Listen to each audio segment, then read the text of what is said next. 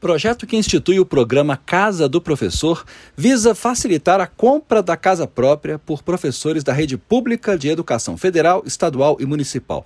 O autor da proposta, deputado Rubens Ottoni, do PT de Goiás, explica que a intenção é que o programa seja anexado ao Minha Casa Minha Vida, que está sendo relançado pelo governo federal com a intenção de levantar 2 milhões de moradias para famílias com renda de 1 a 3 salários mínimos. No caso do nosso projeto, a Casa do Professor, ele tem um objetivo maior, que é um, um, objetivo de estimular a qualidade de vida dos professores que atuam nas escolas e reconhecer é, esse profissional pelo trabalho exercido na educação.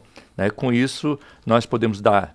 O nosso objetivo é dar um passo significativo para garantir uma educação de qualidade, com um impacto dentro e, e fora da sala de aula, melhorando dessa forma o desempenho, a atuação profissional, potencializando assim o desempenho dos estudantes, melhorando a escola, promovendo o desenvolvimento do país. Então, quando se fala na moradia, não é só a moradia, mas para ter realmente um impacto na vida do profissional da educação, mas também na vida daqueles que dependem do profissional da educação. O deputado justifica a proposta ao afirmar que os professores sofrem com a desvalorização da profissão com baixos salários, que muitas vezes não atendem às necessidades básicas. E isso, segundo Rubens Ottoni, provoca impacto na qualidade de ensino dentro das salas de aula. Segundo ele, com o programa Casa do Professor, esses profissionais teriam maior segurança, estabilidade financeira e dariam mais conforto à família. O texto da proposta prevê que a Caixa Econômica Federal seja a gestora operacional do programa